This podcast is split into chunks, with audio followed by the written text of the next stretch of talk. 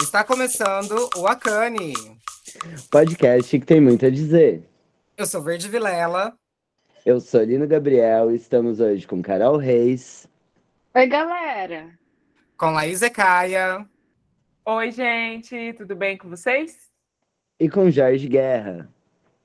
Olá a todos, todas e todes. O que é moda? Uma caixinha de surpresas, como sempre, esse episódio, diferentemente dos outros, não traz um organizador, mas dois. Isso porque essa é uma inquietação, uma pergunta que nasce de duas pessoas aqui do Acane. Essa pergunta, considerada ainda por muitos como fútil, tem muito a ver com as problemáticas do racismo. E eu tenho certeza que chegaremos lá hoje. Mas já adiantando e parafrase parafraseando Carol Barreto, como moda ainda pode ser considerada uma ciência fútil, sendo que a estética no nosso país determina quem vive e quem morre? Tá, mas começando do começo, para a gente poder problematizar aqui no podcast, que tem muito a dizer, o que é moda então?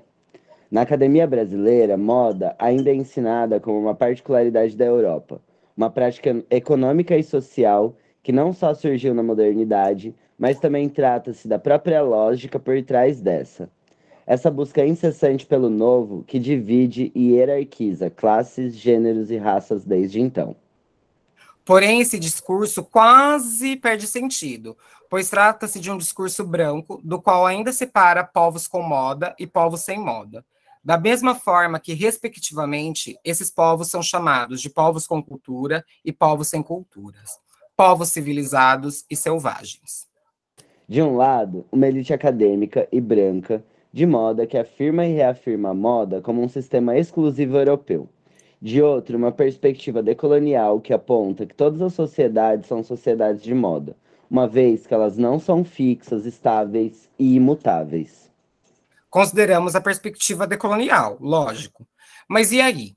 Considerando essa ideia, negamos que existe essa diferenciação de moda? Negamos que existe uma ordem estética chamada moda, que não só determinou a modernidade, mas determina até hoje quem vive e morre no nosso país? E perguntamos: o que é moda para vocês? Qual é a sua relação com essa danadinha? eu vou começar respondendo essa porque eu tenho uma marca de moda afro-brasileira, né? E aí, para mim, moda é a forma como a gente se expressa para o mundo, é a forma como a gente se comunica para o mundo, é como a gente diz quem a gente é e o que a gente tem a dizer, o que a gente sente. É, é uma forma da gente se, co se conectar com a gente mesmo, né? E parece tão louco, porque eu também fiz moda e somos três aqui dessa área. Mas uma das coisas que mais me causou, assim, tipo, como que a gente só tem uma disciplina de sociologia com dois créditos?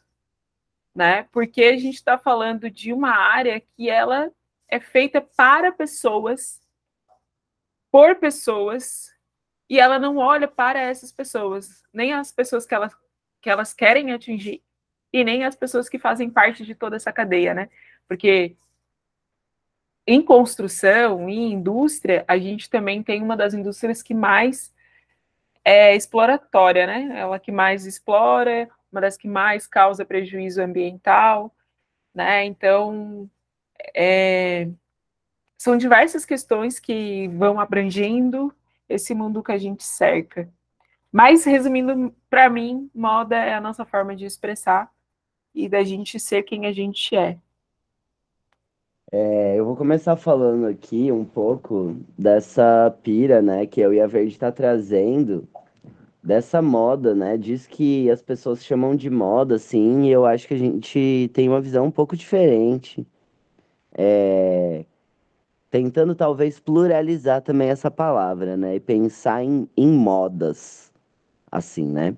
Então tem um discurso muito recorrente que moda é aquilo que tem lá na passarela né? Aquelas roupas que o senso comum vai dizer assim que são super esquisitas, que ninguém vai usar, ninguém vai vestir aquilo, né?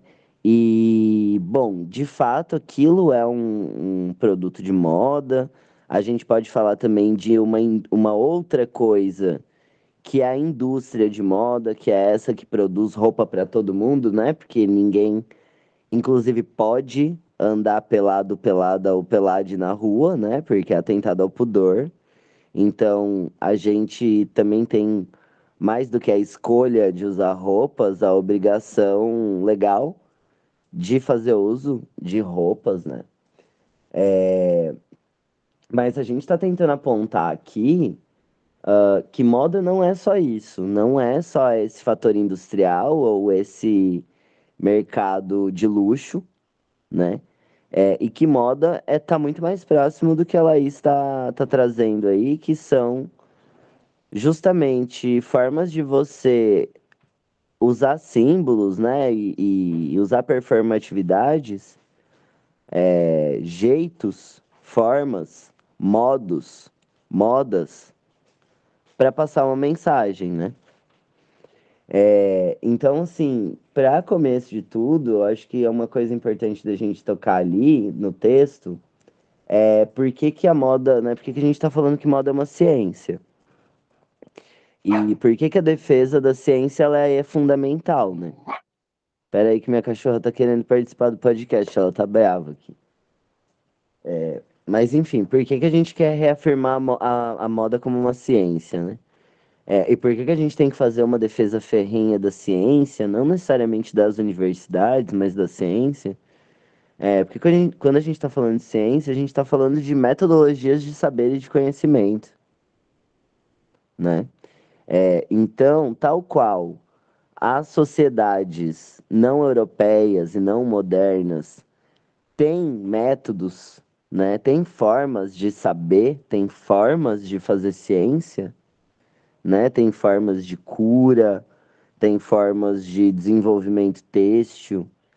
Elas também têm modas, porque aqui eu vou tentar ampliar isso para não necessariamente ser só sobre vestuário, mas sobre os nossos modos de existência, né? Os modos em que a gente está colocado no mundo o meu rolê é bem, bem senso comum mesmo, assim, quando, quando a gente fala em moda, é algo que eu não. Assim, né? Tipo assim, algo que eu não, não estou familiarizado com, como vocês três, né, que, que estudam e trabalham com isso. Mas. Agora é meu cachorro.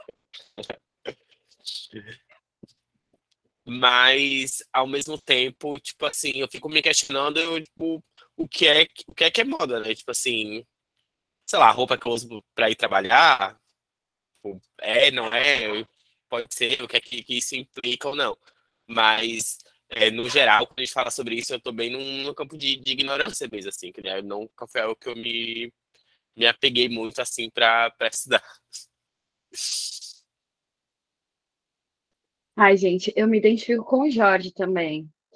Quando vocês falaram que teria esse tema, eu falei, gente, ferrou eu, eu sempre me achei assim, inimiga da moda, sabe?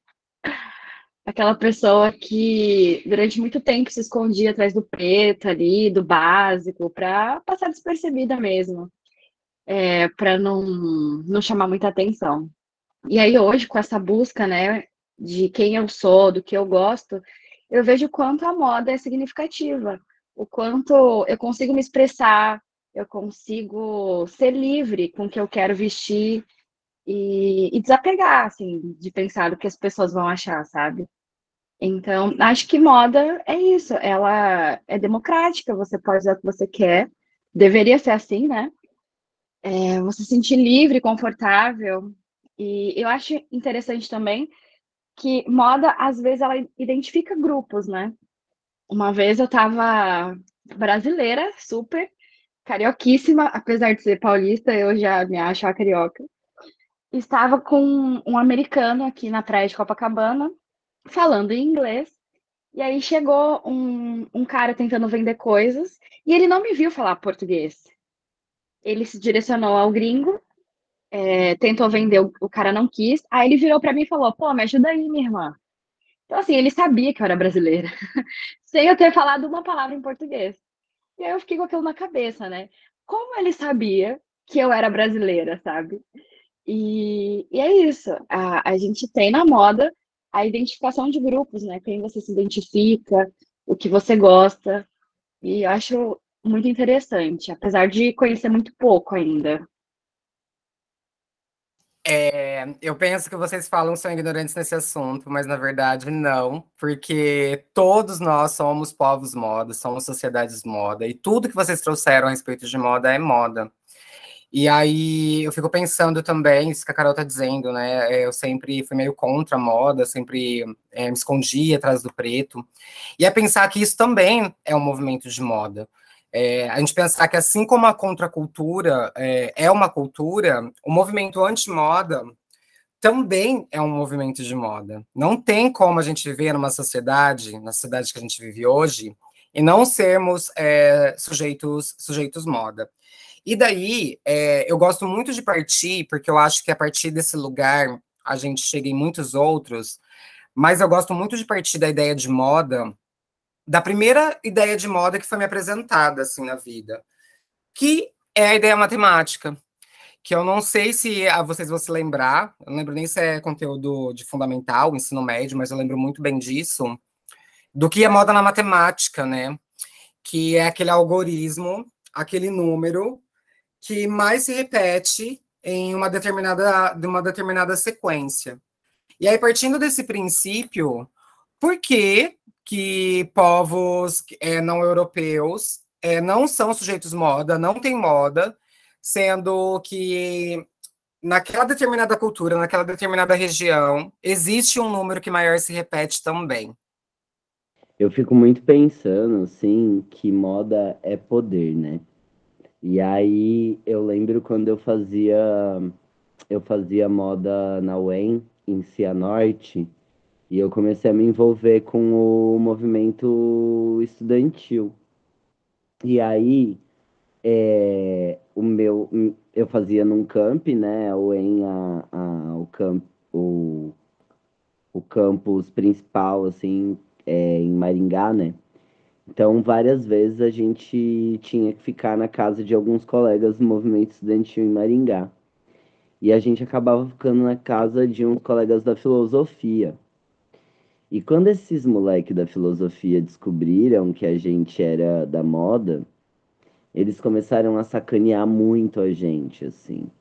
Tipo, ah, vocês são é, do. Sei lá, do capitalismo, vocês são pró-capital. E sacanearam muito a gente, sabe? E aí, um tempo depois, um desses meninos ficou doente e a mãe dele, enfim, a mãe dele era médica, o pai dele era médico, ele era um herdeirosíssimo, uh, que ele ficou doente e a mãe dele foi buscar ele de helicóptero na universidade, sabe? E aí ele fazia essa coisa que eu chamo de cosplay de pobre né? Um menino que tinha uns dread, assim, porque não é porque tinha feito dread, mas é porque não, tipo, deixou o cabelo fazer, branco, loiro, de olhos, olhos claros, e que só usava roupa zoada, sabe? E que, enfim, não limpava a casa. Uh, mas é, ele usava desse discurso anti-moda para exercer um poder discursivo, né? Como assim, eu era pró-capital, sabe? Uma pessoa preta, tipo, porque eu tava fazendo a universidade de moda, eu era pró-capital. Ele não era pró-capital, sabe? E assim, é, continuando, é, quando a gente pensa no próprio nazismo, né? O Hitler usa é, estratégias de moda tanto uh, do próprio da farda do exército, né, alemão, uh, quanto tentar levar a capital da moda para a Alemanha, porque ele tinha pleno plena consciência de que a moda, a imagem a estética, ela tá relacionada ao poder, né? Tem um filme muito legal que é a Onda, que eu acho que retrata de uma forma muito legal isso quando as pessoas começam a usar um determinado tipo de roupa, né? E usar determinados sinais que fazem isso que Carol estava dizendo agora, que é identificar, né? É, e como a moda, né? E como esses modos, essas maneiras, elas podem ser revolucionárias ou elas podem ser perigosas. E não é a moda que faz isso, né? Mas a ética que está por trás é, de como esteticamente isso vai reverberar nos corpos e nas atitudes das pessoas, né? Então, de novo, a própria imposição de roupa, né, a todas as pessoas, ela é colonial, sendo que outros povos não têm é, não tem essa necessidade ou tem outros símbolos estéticos é, de pudor que não são necessariamente de utilização de, de peça de roupa, né? Uma outra coisa que eu estava pensando quando a gente estava discutindo sobre esse tema era justamente uma, uma fala da Lia, quando ela fala sobre, sobre roupa étnica, né? Que tem a ver com, com a fala que o, que o Lino trouxe, que aí quando a gente pensa o que é o que é uma moda étnica, e aí se a gente fala isso, ninguém vai pensar numa pessoa de terno, por exemplo. Que é tanto quanto qualquer roupa que se faça com qualquer tecido africano. E aí, mais uma vez, né? Tipo assim, quando, quando se fala em moda, aí eu gosto muito de quando o livro coloca as coisas no plural, que eu acho que é a solução de tudo. É, tipo assim, qual modo que a gente está falando, né? Qual etnicidade que a gente está falando?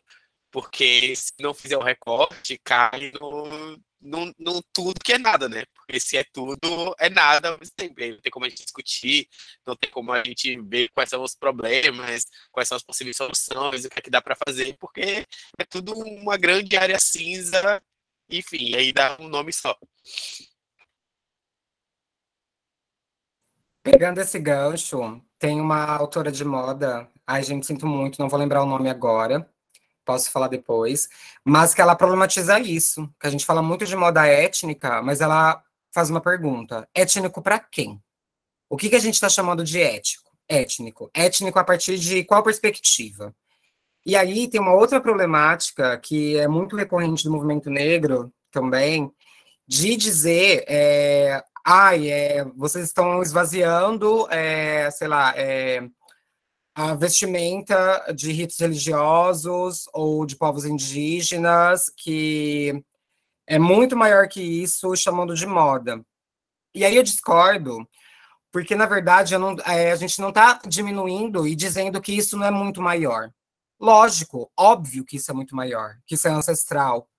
Mas o que a gente está dizendo é que uh, minimamente, além de, de toda essa potência que essas vestimentas são, minimamente, ela é moda. É, principalmente porque, voltando de novo, eu gosto muito de partir do princípio matemático. Então, se é se essa vestimenta religiosa, se esse, ou como. É, é, como que chama ali? Não lembro agora o termo acadêmico, não é costume, é. Indumentária? Indumentária, é, ela minimamente, minimamente, ela é moda. E a partir dali ela se torna muitas outras coisas, traz muitas outras grandiosidades. E eu acho bem engraçado uma coisa que a Laís tinha falado antes, né? É, das disciplinas que a gente tem na, na faculdade, né, de moda. E, por exemplo, eu não tive sociologia. A gente teve psicologia de moda e era basicamente como você fazer o seu cliente ter a necessidade de comprar, mesmo que ele não tivesse necessidade de comprar. E aí que eu digo que a gente precisa pensar muito bem por que, que a gente está chamando moda de ciência, né? É, porque ela é um método de saber, né? É, de novo, a gente, né, foi colonizado e ensinado a pensar com o cérebro e às vezes, às vezes não, esse cérebro orientado pelo olho, né? Mas então, assim, a nossa lógica de aprendizagem é a partir do sentido visão, né? A gente aprende pela visão, né? Esse, é, e outras formas, há outras formas de saber, né? Há outras formas, inclusive, de, de ver com os olhos, mas de saberes também com, com, com outras partes do corpo, né? É, e a utilização desses acoplamentos, né, que, que são colocados no, nos corpos, eles também são formas de aprender sobre o próprio corpo. É, isso, e aprender sobre o outro, sobre a natureza, que, né, com as coisas que estão se relacionando, sobre as texturas, sobre os volumes, é, sobre as ferramentas, né? Então, assim, a gente tem coisas nas nossas peças de roupa que são absolutamente ferramentas técnicas, né? Tipo bolsos, zíperes, botões. Então a gente, a gente tem esse sentido de aprender, é, de fazer de outras formas, né? Então é, é nesse aspecto que a gente tem defendido, eu e a Verde, e aí eu já vou dar o, o must da coisa, que essa moda que a gente só está aprendendo a chamar de moda, a gente precisa começar a nomear. E com, precisa começar a dizer o que, que é essa moda, né? Que ela é uma moda colonial, que ela é uma moda racista, como já teve a hashtag moda racista e foi derrubada, né? Então a gente precisa começar a denunciar essa moda justamente para começar a dar ver, dar espaço de ver outras formas de moda que podem. Bom, pensando o seguinte, se a moda é uma coisa que muda, certo? Se é essa, é isso que caracteriza, caracteriza a moda como moda, né? A mudança. Então que a gente tem a possibilidade de pensar que se a gente tem uma mudança na moda, ela não é só a estética do vestuário. Ela é uma mudança em todos os aspectos da vida. E a gente tem a esperança de que a gente consiga ter uma prática mais decolonial, né? ter modos de vida, estética, é, ferramentas de formas muito mais interessantes, né? E de formas novas que possam contribuir É, pegando esse gancho, eu acho muito importante a gente pontuar aqui, porque a gente não sabe que é ela, a gente não sabe lidar. E aí, até agora, a gente está falando muito de moda como vestuário. E aí vem muito de encontro agora que ele não está dizendo, que não é só isso. Né? Moda, como esse número que mais se repete, ela está em tudo. A moda está na arquitetura, a moda está na gastronomia. É, tipo, uma gastronomia, um chefe, ele só vive porque determinado prato, determinada culinária se tornou moda. É, a moda está em tudo, e não é só vestimenta. E aí acho que o Lino tem até um pouco mais de propriedade para falar sobre isso. Essa ideia também, por exemplo, dos povos originários, né? Que a gente diz que eles estavam nus, e na verdade não, né? Tipo, não é porque não está usando vestimentas a, a, a que, que convenientes para gente, comuns para gente, que eles não estão vestidos, né? Que não tem símbolos ali, que não existe uma vestimenta. Ai, gente, eu ia perguntar isso. Se, o que é considerado moda, né? É, linguagem pode ser considerada moda? Música? Qualquer expressão cultural? Porque, assim, a gente vê é, gírias que hoje em dia a gente usa muito mais do que usava na década de 90. Então, isso também pode ser considerado moda? É que tá, que eu digo que moda também é, é ciência, também por isso, exatamente por tudo isso que você disse. A moda ela também tá na linguagem, ela tá em tudo, sabe? Gírias que a gente usa e deixa de usar, a gente deixa de usar, por quê? Porque aquilo. Quantas e quantas vezes a gente às vezes não usa uma gíria por falar, ai, gente, cafona, ninguém mais fala isso. Da onde vem esse cafona? Por que, que é cafona? Porque não é mais moda. Gente, eu sou rainha de usar gírias cafonas, sério. Eu preciso metalizar. Vocês da moda me ajudem, pelo amor de Deus. Ah, então não vai ser a gente, porque eu e o Lino são cafoníssimos também. O que, que uma coisa tem a ver com a outra? A Laís, a Laís eu não sei, mas eu e o Lino somos cafoníssimos. isso que a Verde falou tem muito a ver com roupa também, né? Que, tipo assim, tipo, muita roupa que se utilizava antigamente, hoje em dia você usa e você tipo, ai, cafona, ai, nada a ver. E muita coisa também tem voltado, né? Eu tenho reparado isso, que, tipo assim, o que era 2000. Hoje, gente, pelo amor de Deus, calça de cintura baixa o pessoal tá usando hoje. E aí, tipo assim, É, o Gente, e o pior, e o pior de não tudo, vou jogar, né? Mas assim, fica a critério de quem quiser. o pior foi a minha resistência a querer usar é, bermuda, saia de cintura alta. Foi a minha resistência lá no passado, né? Não queria usar, não queria usar, não queria usar. Agora, eu não quero cintura baixa de jeito nenhum. E assim, hoje, né, como uma, mulher adulta, eu acho que eu não vou voltar atrás nisso, porque, gente, ao meu corpo, já entendi que deformou o meu corpo. Não quero, gente, pelo amor de Deus. E sem falar que isso traz toda uma cultura da magreza, né? Toda uma cultura de um corpo é, que, para ele estar tá ali usando uma cintura baixa, ele não deforma, né? Ali, um deforma entre aspas.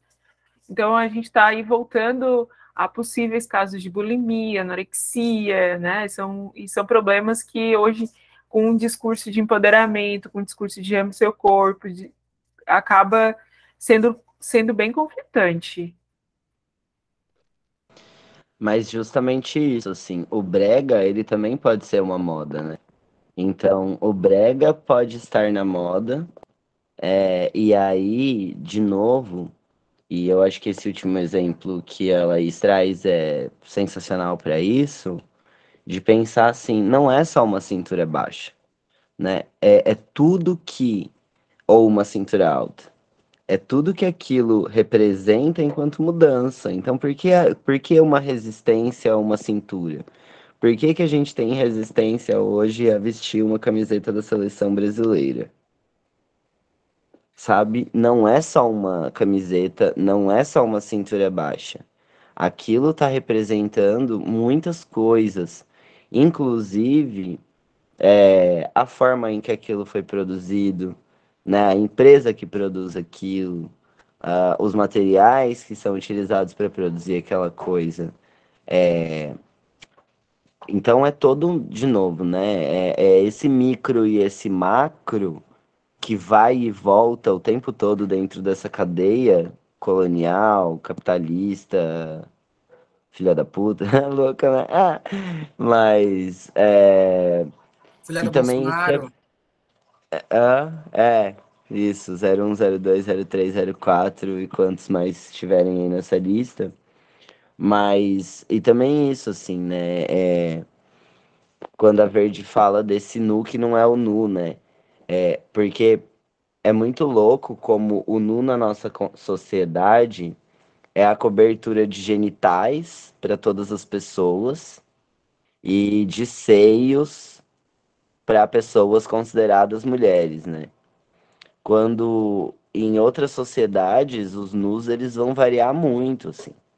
Então, em sociedades que usam é, eu não quero chamar de burca, mas eu não lembro o nome correto. Depois a gente pode procurar também. É... Hijab? Hijab, isso. Então, para pessoas, para comunidades que usam hijab, a gente não utilizar hijab é um nudismo, né? Então, assim, é, também isso vai, vai variar para o tamanho das roupas. Então, se aquela pessoa tá com uma roupa curta, ela tem o direito de ser estuprada, né? É tipo, isso vai reverberando em muitas outras coisas. Por isso que a gente está tentando trazer aqui que o que, que é, né? O que, que está na moda e sempre esteve? O estupro de pessoas vulneráveis, né? E a gente pode chamar isso de epidemia também. Mas é, a moda, talvez, ela coloque essa isso que a gente, talvez, se a gente chamar de epidemia, a gente vai levar como uma coisa natural. Quando a gente chama isso de moda, a gente está vendo que é uma parte cultural da sociedade. Né? Precisa se, se tornar moda é, conversar é, com pessoas com pênis com, sobre contracepção. Porque se elas transarem uma vez por dia com pessoas com útero, elas podem ter 365 crianças. Então a gente precisa parar com essa moda de falar sobre contracepção com pessoas com útero e começar a falar sobre contracepção com pessoas com pênis que se relacionam com pessoas com útero. Sabe? É, é sobre mudar a moda da política pública, é sobre mudar a moda é, o modo de pensar mesmo. E isso vai acabar se refletindo. Por que, que tem todo esse movimento preto que está se mostrando esteticamente? Por que, que tem todo esse movimento trans que está se mostrando esteticamente? Porque as pessoas estão tentando apontar outras coisas que são conceitos políticos, né? E, e, e a ciência que há por trás da moda, e que a gente precisa ficar muito, muito atento, é que é uma ciência por trás do marketing, é uma ciência da psicologia, que é o que eu falei sobre é, colocar cores específicas para que as pessoas tenham mais vontade de consumir. A gente precisa falar que a gente precisa parar desse, com essa moda do, do, do fast fashion. Né? Que a gente não precisa ter uma psicologia da moda que induza as pessoas a consumirem mais mas que induzam as pessoas a consumir melhor, que induzam as pessoas a consumir de pessoas que precisam que sejam consumidas, como é o caso da Zecaia, né, e de outras é, empresas de pessoas pretas, de pessoas trans, de pessoas indígenas. Então, mudar né, esse conceito de moda, sair só da roupa, porque é esse lugar que coloca o lugar da futilidade. Ah, vocês estão falando só de roupa. Não. A gente está falando que a roupa esconde, né? O que, o que ela veste. O que, que a roupa veste? Que ideia essas roupas estão vestindo? É a ideia da boa aparência. Procura-se pessoas de boa aparência. O que, que é boa aparência? É racismo. O que, que essa boa aparência veste? É, eu estava pensando aqui, é, a gente estava respondendo o que é moda, e aí eu achei interessante a gente responder também o que é brega, o que é cafona. É, e aí, como ele não estava apontando também, que o brega e o cafona também se tornam é, tendências, também se tornam moda, até porque existe um movimento de estilo, né, que é o brega, que a gente tem Falcão aí como um super ícone do brega, mas também existe esse brega do senso comum, é, que é não estar dentro desse Falcão, movimento. Falcão, eu te amo! Você é um gênio! Genial mesmo, supervisionário. E aí é, pensar o que, que o que, que, é esse brega, né? O que é esse cafona. Porque assim, gente, eu tô sendo repetitiva, mas é porque eu acho importante. Se moda é esse número que mais se repete em uma determinada sequência, por que, que a tiazinha é, que tá no ponto de ônibus, a senhorinha, que está vestindo, sei lá, uma saia estampada e uma, é, e uma blusa xadrez, sei lá, ela é brega, cafona, sendo que dentro do determinado grupo dela, esse número é um número que super se repete. Então, dentro da, de, dessa numerologia, de, dentro desse recorte que ela está inserida, ela é super fashion. Ela é o número que mais se repete. E daí, nesse senso comum, né, não estou falando de brega como estilo, não estou falando de brega falcão, mas nesse senso comum que as fashionistas adoram apontar o dedo e falar que a senhorinha, a, senhor, a senhorinha que está no ponto de ônibus é brega, para mim, de contra-argumento, eu uso que brega, é, pensando, voltando lá para Carol, de moda como comunicação também, é, para mim, é, o ser brega é quando essa comunicação é interrompida. Quando você tenta comunicar uma coisa, você quer comunicar algo, e você comunica outra sabe? A pessoa que mira num determinado estilo e acerta em outro, sabe? Que tenta forçar uma coisa que não é e, e essa comunicação é corrompida. Para mim, brega nesse senso comum é isso. Vocês estavam falando agora, eu estava lembrando de um, de um caso que eu, que eu vi numa. que casa muito com tudo que a gente falou agora, numa, numa palestra da Elisa Lucinda no YouTube ela tava dando palestra em algum lugar e tudo. E ela contou um caso que foi o seguinte: ela tava no, na recepção, acho que era de um médico, dentista, sei lá que foi, esperando para ser atendida. E aí tinha umas revistas ali, ela abriu uma revista e começou a folhear. E aí ela achou a matéria que a gente, assim, analisando os looks das pessoas que foram numa festa. E aí ela tava nessa festa. E aí tinha lá uma foto imensa dela. E aí dizendo assim, nossa, Elisa Lucinda tava brega, tava alto esse look dela, porque não tinha nada a ver com a ocasião, e tava horrível, não sei o que, assim, acabou com, com ela e com a, com a roupa que ela tava usando. E aí depois ela foi ver é, a crítica de quem eles consideraram ali na revista que tava ok. E aí ela disse que tinha uma mulher lá, assim, uma branca, magérrima, super sem graça, roupa assim, né, que ela jamais usaria, e tinha assim, ah, não, essa daqui tá maravilhosa, tá incrível, porque tá na moda, e, aí ela disse que foi além, e foi olhar, tipo assim, quem tava fazendo essa crítica? E aí ela viu no tweet, assim, que era uma mulher, tipo assim, também, tipo, super sem graça, com roupas que ela jamais usaria. E ela disse que, tipo assim, aquilo pra ela, tipo assim, confortou no nível que, tipo assim, ela não quer estar naquele padrão do que. Tipo assim, ela, ela ainda fala assim: ó, se, se o que eu tava vestido era estar out, é o que eu queria, eu não queria em, eu não queria estar segundo esses padrões delas. Eu jamais me vestiria daquela forma. Eu tava maravilhosa com a minha roupa, com o meu conjunto de estampas, e pra mim era isso. Gente, posso trazer uma coisa aqui que me incomoda? Eu posso estar viajando, mas assim, eu já ouvi de muitas pessoas falarem que virou moda assumir Black Power. Vocês já ouviram isso? O que, que vocês Que acham bom, sobre né? isso? Olha só que bom, né? Porque era moda ter chapinha e tava tudo bem. Agora ter Black Power não pode ser moda. Só a moda deles pode, né? É isso que eu acho engraçado. Quando é a moda deles, é sempre positiva, é bonita, é boa, é interessante, é inteligente. Quando é a nossa, é essa moda com M minúsculo, como se fosse uma coisinha, né? Então, sempre quando é a nossa moda, é uma coisinha, né?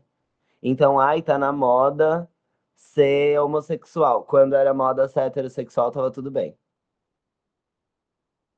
Eu amo o Lino, tá? Só pra dizer isso. Mas o que me incomoda nisso? Que a minha percepção de moda é que ela entra em algum determinado momento em decadência.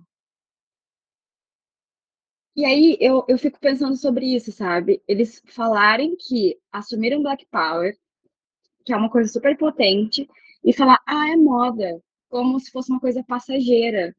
E assim, não, amor, não é, não é. Meu Black veio pra ficar. Então, É porque assim, eles não moda. sabem o. Eles não sabem a dor que é pra gente assumir o nosso próprio cabelo. Eles não sabem isso, então eles falam que é moda porque eles não sabem o É quanto que a pior, gente tem que Laís. ter Eles resistência. sabem que é dolorido pra gente. E quando eles têm esse discursinho da moda como uma coisa negativa, de novo, quando é a nossa, né? Porque quando é a deles é bonita, é pra frente, é revolucionária, é não sei o quê. Eles usam esse discurso pra machucar a gente, justamente pra, de novo, tentar botar a gente no nosso lugar de que eles têm moda e a gente não tem né? E de que a moda deles faz sentido, mas a nossa não faz. É, e aí tem um- um- uma teoria que vem da teoria do duplo vínculo, que é o discurso. Como que é? É o discurso. Enfim, é um discurso duplo que, quando é para um interesse, ele é positivo. Quando é para outro interesse, ele é negativo, sacou? E eles fazem isso com tudo que é nosso. Quando é a criança deles que vai para a igreja, é bonitinho. Quando é a nossa, a nossa criança que vai para o terreiro, eles tiram a criança dos pais e da família. Então é sempre esse duplo discurso que coloca todas as coisas deles, né? Hétero, cis, branco e tudo isso daí, como o bom, o normal, o bonito, o correto, o inteligente o civilizado, e tudo que é nosso como menor. E por isso que eles querem afirmar que é uma, o nosso é uma moda passageira, né? E a chapinha deles? Sabe? Também é uma moda. E aí, de repente, se a gente quiser, assim, daqui a 10 anos só fazer trança e não usar mais black, e daqui 20 anos voltar o black, que nem é a moda deles? Qual o problema? E isso, acho que foi você mesmo, foi Carol que disse, que mencionou. É, acho que temos talvez resposta. Por que, que eles fazem isso? Porque a moda ela é uma ferramenta de poder. E aí a gente é muito ingênua em achar que eles não se ligaram disso. Tanto se ligaram que isso incomoda eles. Por isso que eles problematizam o black ser moda, por isso que eles problematizam trança ser moda. Mas também, daí, eu também é, bebo dessa, dessa inquietação, dessa preocupação de Carol, de, e ouço muito isso, eu me preocupo com isso, eu quero muito que isso não seja verdade, mas que de fato é, ser preto está na moda. De fato, ser LGBTQIAP+, ser trans está na moda. E de fato a mídia está bebendo disso, está usando os nossos corpos, está se apropriando disso, está vendendo isso. E aí minha preocupação é que um dia isso deixe de ser essa moda é, é, que temos um termo para isso, mas vamos deixar mais para mais frente, né, Lino? Mas essa moda hegemônica, eu tenho medo de que realmente é, a gente seja só esse movimento de moda, né? Seja uma coisa passageira.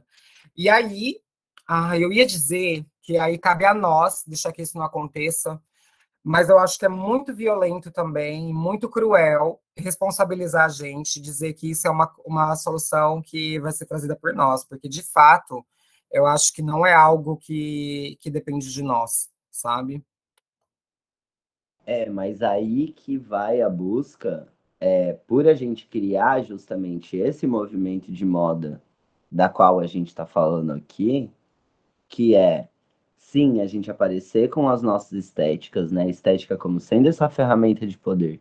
A gente botar esse corpo no mundo, botar esse corpo em jogo com as nossas estéticas, seja com black, com trança, com raspadinho, com aquele novo do careca, que a galera tá arrasando pra caramba, seja qual for, né, a nossa forma de se colocar no mundo, justamente para que a gente consiga ocupar posições de poder, né, políticas, é, enfim, de trabalho, para que isso seja uma moda que não seja passageira né? Que não seja só uma tendência curta que se esvai, como pode se esvair o nosso black. De novo, a gente não precisa, né? Porque a branquitude sempre teve o direito de mudar, sabe?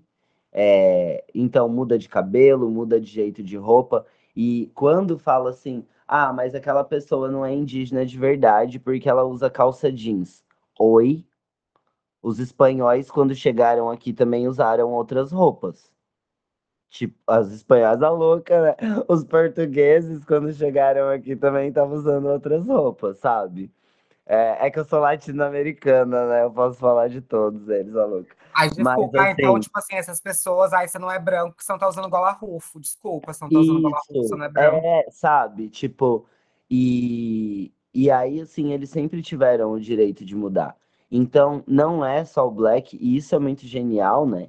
Que a gente vem é, é, apontando como a negritude tem uma diversidade estilística. Então, tem uma negritude que é mais rock and roll, tem uma negritude que gosta mais das roupas né, de tecidos africanos, tem uma negritude que vai gostar de usar roupa basquete, tem, e tem uma negritude que vai criar, né, as tendências da favela. Então, assim, a gente também não tem que ficar preso a uma coisa ou outra uh, para que a nossa negritude ou, né, a nossa indigenidade seja legítima. A gente tem o direito de mudar, a gente tem o direito de experimentar com o nosso corpo, experimentar com as nossas. Isso que a Laís faz, né? Que, assim, é uma releitura de tecidos africanos e de é, padrões africanos, mas que por sua vez também é uma coisa absolutamente criativa dela, né, com outras referências, uh, misturando coisas, brasilidades também. Então, assim, a gente tem o direito, a gente não é obrigado a ficar preso em algo que, ah, isso é negro de verdade. Né? Ou isso é menos negro. A gente pode pintar o cabelo de loiro, sim, queridinha. E a gente tá pintando o cabelo de loiro para dizer isso. Vocês não são as únicas pessoas que têm direito a ter o cabelo dessa cor. Não é só um cabelo, de novo, né? Não é só um cabelo loiro. É, diz, é dizer muita coisa. A gente tá dizendo muito com as nossas estéticas e eles vão ficar brevinho mesmo. Inclusive cabelo ruivo. Gente, seu Jorge lançou um ruivo aí uma época. Meu Deus, que foi aquilo? É, mas tô repensando aqui, eu pego um certo ranço quando as coisas chegam no ápice, assim. Vocês têm isso também? É, e aí eu, eu vivi vários ápices, assim, que eu peguei ranço. Piercing na sobrancelha, peguei ranço. É, aquela tatuagem dos anos 90 que tava em alta. O sol com a lua. Gente, peguei ranço. O que mais?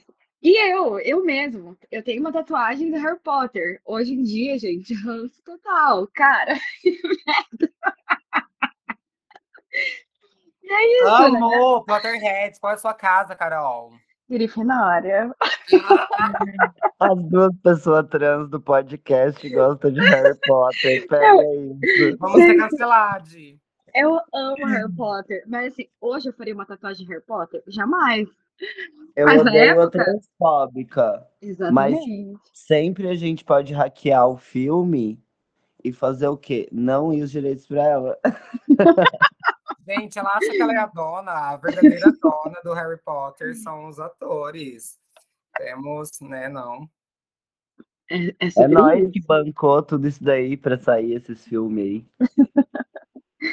Eu também acho. Mas assim, eu pego um certo ranço quando o negócio chega ali no ápice. Hoje em dia, eu julgo. Eu julgo homens que usam sapatênis e camisa polo. Não, gente, eu, eu vou parar de falar antes que eu seja cancelada. Mas é porque eles, esses caras que usam sapatênis e camisa polo, muito provavelmente têm uma inclinação política, né? Eles têm um, é, geralmente é branco. É, então, assim, é de novo, né? O que que é sapatênis? Eu tenho uma roupa que eu falo, toda vez que eu saio com essa roupa, eu falo, gente, todo mundo vai achar que eu sou bolsominion, assim, que é um, um short azul uma camisa daquela tipo amarela assim de, de basquete e uma camisa e um moletom verde. Então eu fico tipo totalmente verde, amarelo e azul assim. E eu penso, mano, as pessoas vão achar que eu sou bolsominion, pero eu sou meio viado e sabe, sei lá, tipo, tem black power. Então talvez eu tô dando outros indícios de que não. Mas, de novo, assim, também eu quero poder usar essa minha roupa sem ser colocado nesse outro lugar. E eu vou usando estratégias no meu corpo para ir dando indícios para as pessoas de que eu tenho outra posição política, né? Que mas a gente usa o corpo o tempo todo, né? Porque, de novo, aquilo que eu falei no começo, a nossa sociedade é uma sociedade que só, só sabe aprender praticamente pela visão. Então, assim, a gente precisa se apropriar desse, dessa forma de visão para conseguir passar exatamente a mensagem que a gente quer passar, né? É isso, e já tá na hora da gente é, apropriar novamente a camisa do Brasil, que tá chegando a Copa, e eu acho que eu quero dar close com o meu look do Brasil. Vamos botar Não, aqui Minions pra lá. E, que- e o incrível, e o incrível é que essa Copa vai ser em novembro. Então vai dar tempo da gente eleger o Lula com críticas, tá? Mas vamos eleger no primeiro turno, amém, Vamos senhor. criar uma hashtag esquerda verde amarela, Carol. Eu quero usar, vou usar parceira demais a verde e amarela na Copa. Vamos, vamos botar Potterheads unidos pela, pela bandeira do Brasil. Vamos inaugurar uma nova casa. Uma nova casa. Gente, eu, eu quero deixar um, só uma. Várias coisas aconteceram por aqui. Hoje eu não estou no, no dia mais participativa, mas estou aqui ouvindo e refletindo com vocês. E é muito interessante, né? Como tudo vai acontecendo ao nosso redor e às vezes no primeiro momento a gente diz que não, não é pra gente, não é pra gente, não é pra gente. Isso também mostra, e aí depois de um tempinho é pra gente. Isso mostra também o quanto a gente é influenciável, né? E a moda ela também tem tem esse lugar de influenciar e de gerar comuni comunidades, de gerar grupos, né? Como já foi falado aqui, mas eu só quis ressaltar isso porque é muito interessante. Eu lembro muito que eu não queria, que eu achava muito feio uma época das calças saruel. Ai, que feio, ai, que feio, ai, que feio, ai, que feio. Depois eu tive uma calça que só faltou ser desmanchada no meu corpo, entendeu? Então é sobre isso. Somos influenciáveis. Somos, somos influenciáveis o tempo todo, inclusive por essa moda que é uma norma, né? E aí eu acho que também é, aqui a gente está falando, acho que acho que ficou bem nítido, bem evidente aqui nesse podcast hoje, o quanto é, todos os povos são povos de moda, enquanto todos os povos são sociedades de moda. É, e aí agora acho que eu queria trazer aquela citação que vai muito de frente com é, com essa questão da moda enquanto comunicação, porque moda também é comunicação. E a citação, para quem é acadêmica de moda, acho que em algum momento já deve ter ouvido, ela é praticamente um clichê, mas ela é muito válida.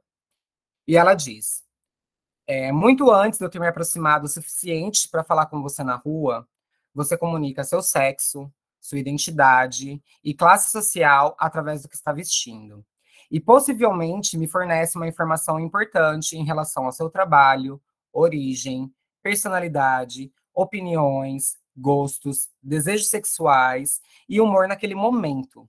Talvez eu não seja capaz de colocar em palavras o que observo, mas registro as informações inconscientemente e você faz o mesmo, simultaneamente em relação a mim.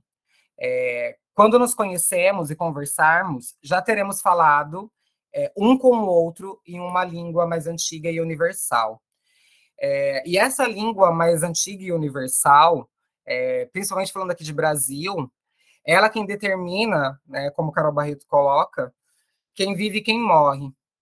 E aí eu lembro muito de Laís Ecaia é, dizendo um episódio com o sobrinho dela, que ela entrou em desespero um dia que ele chegou em casa, né, Laís? Ele estava todo encapuzado, é, de moletom, um, homem preto, um menino preto, e ela falou: nunca mais é, se vista assim. Por que isso? E aí, é, eu, eu, não quero ser acadêmica, mas acho que é impossível nesse momento.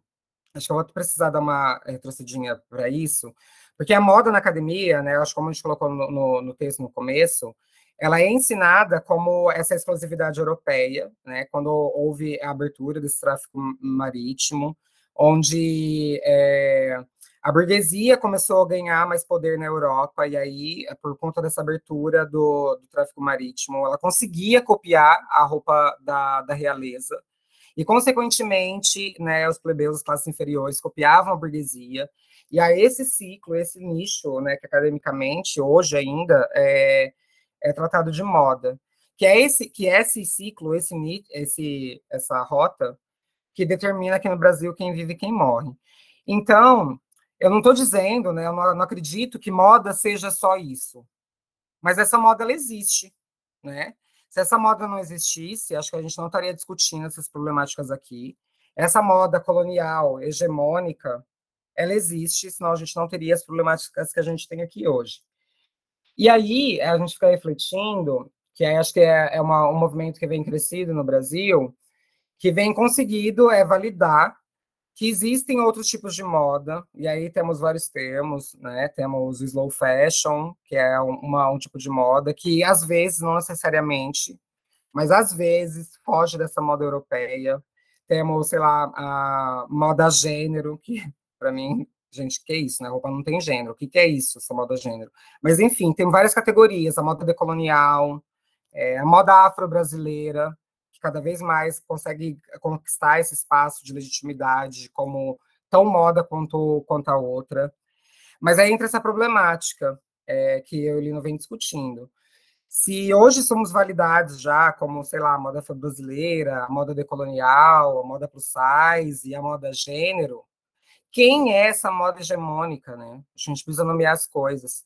Quem é essa moda da Europa que determina quem vive e quem morre? Porque, assim, se ela continuar livre, assim, né, sem sufixos e prefixos, o que, que ela é? Ela é a norma, né? Porque se ela não carrega adjetivos, ela é a norma. E aí? A gente vai continuar mantendo essa moda que nos mata como a norma? Quem é essa moda? Gente, quebrou tudo. Ai, eu, tenho, eu tenho tanto orgulho desses, dessas pessoas. É, eu disse aqui uma fala que a moda é democrática, mas isso ficou ressoando na minha cabeça de uma forma negativa. Porque, assim, uma pessoa de um chinelo, uma Havaianas, no shopping Leblon, vamos colocar aqui o auge do racismo no Rio de Janeiro. Se ela for preta, ela vai ser lida de uma forma. Se ela for branca, ela vai ser lida de outra forma. Então, assim, eu não posso dizer que a moda é democrática. Então, eu, eu preciso corrigir essa fala. É, e quando um preto pinta o cabelo de loiro e um branco pinta o cabelo de loiro, porque é uma moda, é uma tendência, essas pessoas são lidas de forma diferente. Então, tá aí uma, uma fala que eu disse erradíssima. Não é democrática, né? Democrática para quem? É, isso que Carol trouxe, essa para citada aqui hoje, eu mencionei várias vezes, a Carol Barreto, ela sempre problematiza um, um fato de que é isso, né, que Carol trouxe. A pessoa branca é, no shopping, ela pode ir de chinelo, ela pode ir de shorts, ela pode ir do jeito que ela quiser. A gente não, a gente tem que ser legitimada o tempo todo. E a Carol comenta como dentro do, da, do próprio campus universitário, para ela ser legitimada, ela tinha que estar toda montada. Porque se ela fosse de chinelo da aula, ela não era validada como professora, né? Tipo, as pessoas problematizavam de por que, que ela está estacionando o carro no estacionamento de professores, porque né, ela não está vestida adequadamente para ser uma professora enquanto pessoa preta, enquanto as mulheres brancas podiam estar vestidas daquela mesma forma, que não iam ter o seu espaço do estacionamento da universidade negada. Então, mas eu acho que a gente precisa pensar de novo, assim, e eu vou ficar batendo nessa tecla, que a gente precisa nomear qual moda, né, a gente está falando que é ou não democrática. Porque, voltando um pouco no que a Verde estava falando, né, dessa moda matemática, aquilo que mais se repete dentro de um determinado conjunto.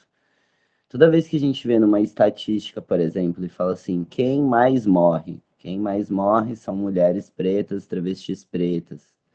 Quem mais mata são homens cis. Quem mais estupra são familiares ou amigos próximos da família. Esse quem mais é, é moda. É, qual é a coisa que mais se repete dentro daquele determinado conjunto?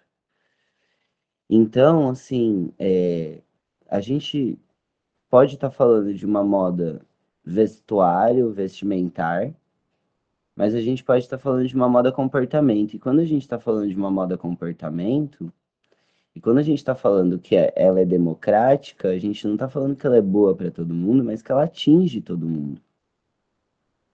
Né? É, e aí, de novo, acho que tem uma coisa muito interessante que a Verde falou é, de, sobre contexto.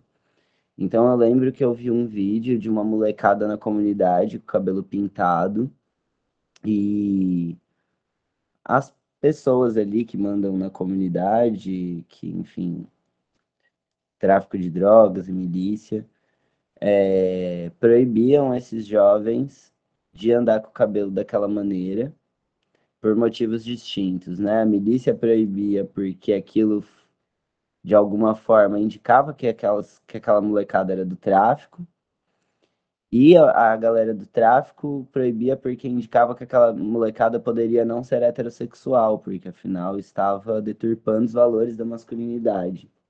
Que também tem no morro, né? Que também tem em comunidades tradicionais, etc e tal. E isso me lembra. Então, assim, por fim, assim, um pouco, né? Ver essa moda da branquitude funcionando e como que a moda vestimenta, como a moda acoplamento, são ferramentas técnicas, táticas, é, de virar esse jogo um pouco, né? Então, por exemplo, quando a Verde é, fala desse lance do, do capuz e tal, é, e eu falo da mudança, que assim, eu ando encapuzado ou não na rua, dependendo se tem polícia ou se não tem polícia. Né? Porque se, se sem polícia, eu ando encapuzado, porque o perigo sou eu. Então, de alguma forma, eu estou protegido de algum tipo de perigo. Mas se tem polícia, eu tenho que tirar o capuz, porque o perigo é a polícia. Né? Então, assim, eu preciso mudar também a forma como eu tô vestido. É, sei lá, dependendo do, do lugar onde eu tô. Andando em São Paulo, a gente via muito isso, né? Tipo, dependendo dos lugares onde a gente tava, a gente podia ou não vestir algumas coisas, ou desvestir algumas coisas, que tava mais ou menos seguro, né? É, mas, assim, tem uma, uma citação que eu acho muito linda, de uma mina que dança, e que ela fala assim: se fosse possível eu falar com palavra, eu não dançava. E eu acho que a coisa da moda é sobre isso, entende? Tipo, essa moda de vestuário. Se fosse possível, a coi... quando a gente levanta um black, a gente nunca vai conseguir dizer o que é levantar um black. Tudo que a gente passou para levantar um black. Mas ele tá levantado é coisa que se a gente pudesse falar, a gente não levantava o black, saca?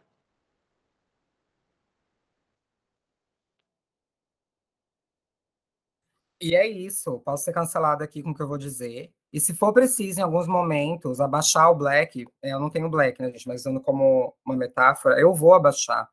Como muitas vezes na rua, em determinadas situações, eu performo uma pessoa que eu não sou. Como muitas vezes, em determinadas eh, situações de perigo na rua, eu performo que eu sou um boy cis hétero, porque isso é mais seguro. Vamos Fala chamar de transfake? tudo, irmão. Vamos chamar de. Falo grosso e tudo. Coça até o saco se for preciso, sabe? Mas vamos chamar de transfake? Meu cu. Pelo menos estou viva, sabe? A gente tem que, assim, a gente tem que ser estrategista, a gente tem que ser estratégica, a gente tem que ser sofisticada. É sobre é aquele, isso. É aquele rolê, né? Eles combinaram de nos matar e a gente combinou de não morrer. É isso. É não entrar na estatística. A gente quer estar em outras estatísticas. É isso. É isso e usar usar esse poder, né? Esse poder. A gente tem esse poder porque a gente tem uma criatividade estética incrível. Eu quero falar aqui, na verdade, vou aproveitar para fazer um jabá de uma pessoa que eu nem conheço, mas de uma marca genial, que é a Fudidas, que é uma galera que pega, né, o símbolo da, da Adidas e transforma. É uma marca travesti então, gente, sigam aí a Fudidas, é, umas roupas muito legais. E é isso, sabe? Tamo fudida, mas tamo na moda. Quem vê close não vê corre. E é todos esses bordão aí que a gente tá usando, mas que o close é importante, sabe? O close é importante para isso. Tipo, às vezes eu tô na maior banca de preto aqui, mas eu tô na banca, porque também a polícia, se for me parar, vai flagrar que eu tô na banca e que assim, toma cuidado, porque o preto aqui também tá, tá no veneno, tá no perigo, tá ligado? Tipo, eu, eu, tô, eu tô usando essas roupas que eu tô usando, que eu tô consciente pra caramba dos direitos que eu tenho, dos grupos pretos das quais eu participo, dos movimentos que eu posso gerar. Então também fica ligado, tá ligado? Outra coisa que eu queria pontuar aqui é que se em alguns momentos, né, eu é, performo, é, é, burlo esse sistema, né, fingindo ser algo que eu não sou para sobreviver. Acho que o Molino tinha pontuado também, não sei se foi essa palavra que ele usou, mas também como essas performatividades nossas, performatividades estéticas também, também como ferramenta de poder.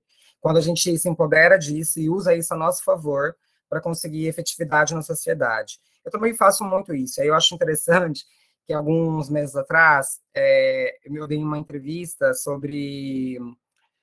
Eu não lembro direito o tema, mas era, não lembro se era sobre exatamente teoria queer, sobre queer em geral, e aí me chamaram para dar essa entrevista.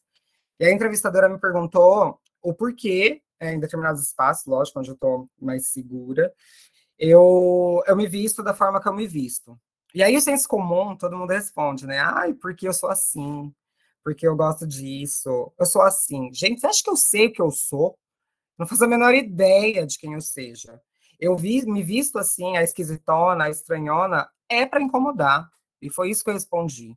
Eu quero incomodar, eu quero ser a pedra no sapato da, cis heteronormatividade, da branquitude. Eu quero que essas pessoas se sintam sim desconfortáveis na minha presença. Desde que eu esteja num ambiente seguro, eu vou sobreviver. Porque a partir daí, que as pessoas começam a enxergar, saber da nossa existência, e não vou dizer que respeitar a partir daí, mas eu acho que nos ver, é, saber que a gente existe é o primeiro passo. Então, quando me, sempre quando me perguntam isso, por que, que eu me visto como eu me visto, eu sempre respondo isso. É para incomodar. É para deixar o outro, o outro, né? Como, como se a gente não fosse o outro, no caso, né? Mas é para deixar a cis-heteronormatividade, é para deixar a branquitude em desconforto. Sim, é para isso. Então é isso, gente. Eu acho que a gente teria muito mais para falar sobre esse tema. Mas, de novo, a gente também quer saber de vocês, o que vocês têm para falar desse tema. É, quais partes tocam vocês? O que, que vocês concordam com a gente? O que, que vocês discordam? É, quais são as experiências de vida de vocês com esse lance da estética e do parecer? Por hoje ficamos por aqui, mas Sempre estamos aí com vocês. Aqui é o Acane Podcast que tem muito a dizer. E tchau! Tchau! Beijo! Tchau! Tchau! Beijos!